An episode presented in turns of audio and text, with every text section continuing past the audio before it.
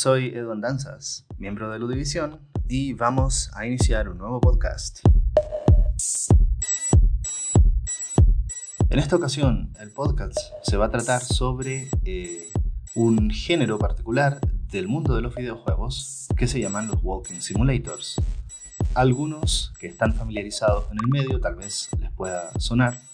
Em, y incluso para algunos puede tener un carácter despectivo el, nombre, ¿no? Em, pero me interesa eh, desarrollar un poco el tema y dar a conocer también el género para algunas personas que no lo conocen, en particular porque yo sí soy asiduo eh, a jugar este tipo de experiencias y me parece interesante transmitirla y que se conozca, ¿no? Vale, primero estamos hablando de un género peculiar. Eh, está relativamente vinculado al mundo indie, ¿sí? Como puede pasar con los Metroidvania o los roguelike, ¿no? Géneros muy asociados a, esta industria de estudios pequeños. Eh, y el, género se remite, eh, normalmente lo asocian con el, padre fundador, digamos, de, este, de esta corriente que es Dear Esther. Eh, Dear Esther es un juego que surgió de manera gratuita como un mod para probar un motor gráfico, eh, por ahí por el 2008, pero después ya salió la versión comercial en el 2012 porque tuvo mucha, mucho impacto sobre todo en, la crítica y, y, y, lo que hacía. Dear Esther básicamente es... Eh, plantear una mecánica que lo más similar para el momento era un first person shooter, sí, un juego de acción eh, y disparos en primera persona, pero eh, quítale la acción y quítale los disparos, ¿no? Y en vez de eso, el juego empieza a desarrollar una narrativa eh, muy introspectiva, poniendo al jugador en los zapatos de, de una persona que está recorriendo una isla, ¿no? Esa isla tiene un montón de misterios que van develando la, historia del, protagonista.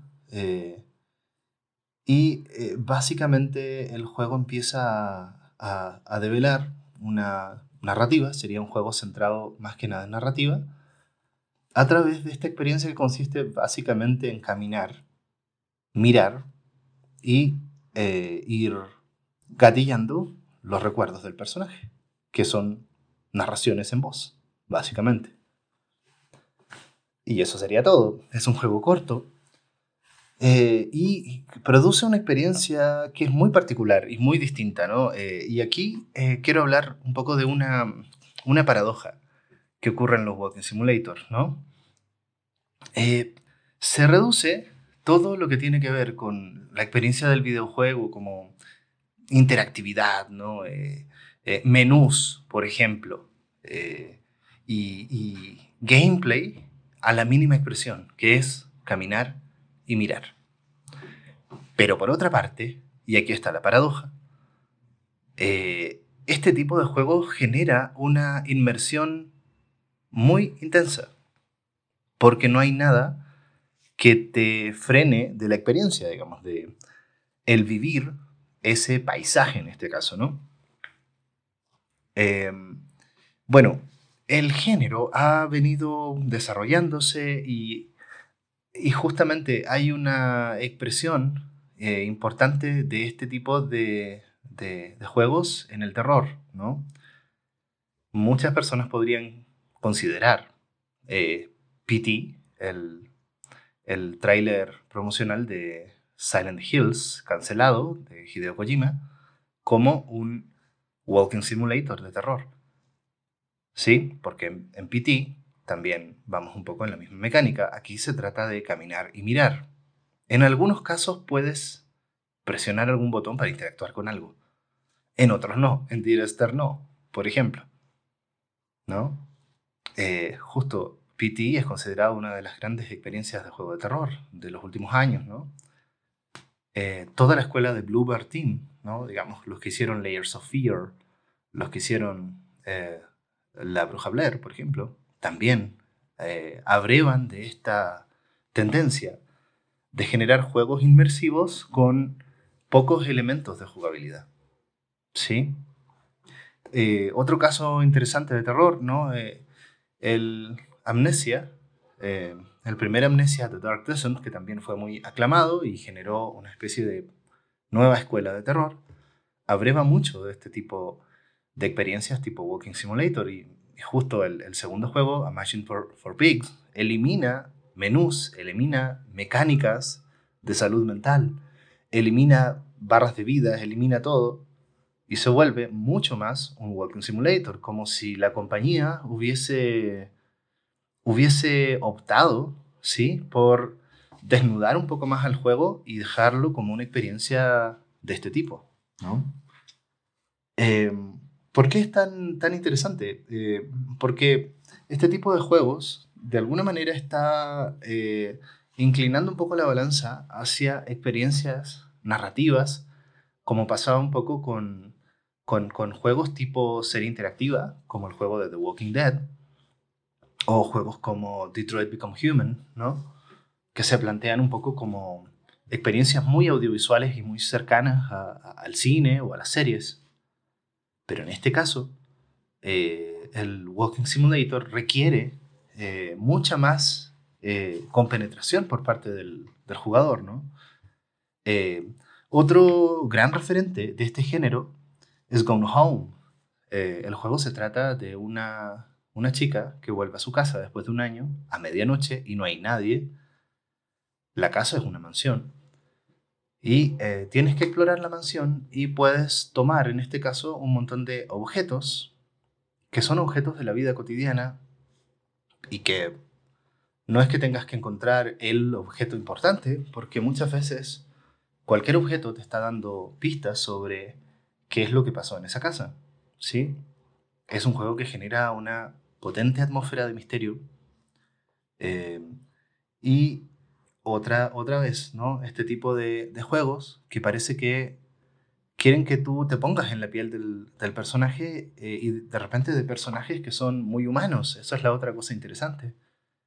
Em, que este tipo de género normalmente muestra a protagonistas que son personas que tienen una historia, pero que no, son, no tienen ningún tipo de poder muchas veces, ¿no? La, mayoría de los casos.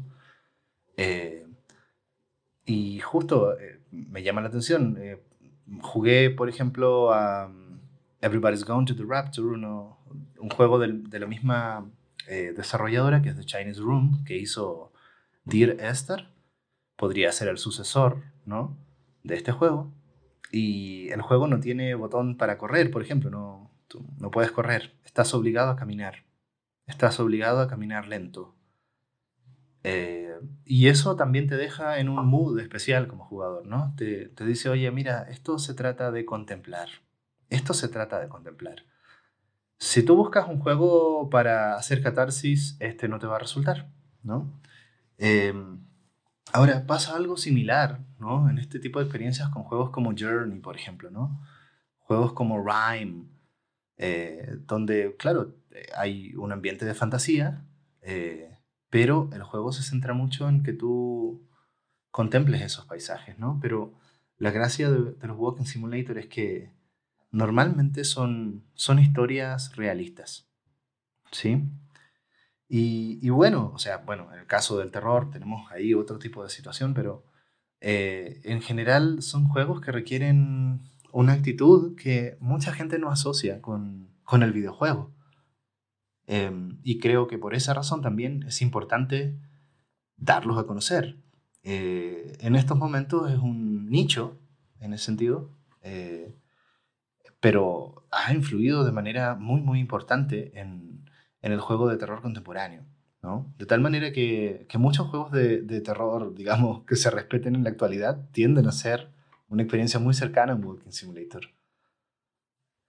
Pues bueno, em, hay muchos títulos que van saliendo. Em, eh, a mí en lo personal, para cerrar este podcast, me gustaría hablar de Everybody's Gone to the Raptor, el último juego que jugué, que eh, te sitúa en una historia, en eh, un observatorio, en un pueblo un poco rural, perdido de Inglaterra en los 80, eh, en un fenómeno que parece un extraño apocalipsis que hace que eh, las personas desaparezcan del, pueblo. Que se, o sea, el pueblo sigue ahí, pero es un pueblo vacío donde los, todas las personas desaparecieron y eh, tú tienes que ir explorando el pueblo y los alrededores, que es una zona semi-rural, eh, y reviviendo a través de unas, unas figuras luminosas que recuerdan un poco a los seres humanos cuáles son las historias que vivieron los habitantes de ese pueblo antes de que desaparecieran. Y también ir resolviendo y haciéndote una idea de qué es lo que efectivamente pasó. Eh, el juego tiene unos gráficos que son hiperrealistas. Eh, yo lo jugué en PlayStation 4 Pro y, y realmente eh, es, es, un juego hermoso en términos de, de lo visual, de, sobre todo cosas como sentir la lluvia, el sol entre las nubes, la hierba moviéndose en el viento, que era algo que también tenía el Dear Esther original, ¿no? Eh, tú, bueno, son juegos que son muy minuciosos respecto a, los escenarios que, desarrollan, ¿no? Eh, si todo se basa finalmente en mirar, justo lo que tú ves eh, suele estar muy bien hecho, ¿no? Entonces, bueno, eh, el jugar este juego me, inspiró un poco para hacer este podcast y dar a conocer esta tradición a la comunidad de, jugadores o de gente que, está interesada y que tal vez todavía no los conocen. Pues bien, de momento dejamos el podcast hasta aquí y estamos eh, compartiendo nueva información. Esperamos desarrollar algunos de estos temas, ya hacer podcasts más particulares sobre algún juego eh, con algunos otros compañeros del equipo. Por lo pronto, me despido, soy Edwin Danzas y esto es el podcast de Erudivision. Hasta pronto.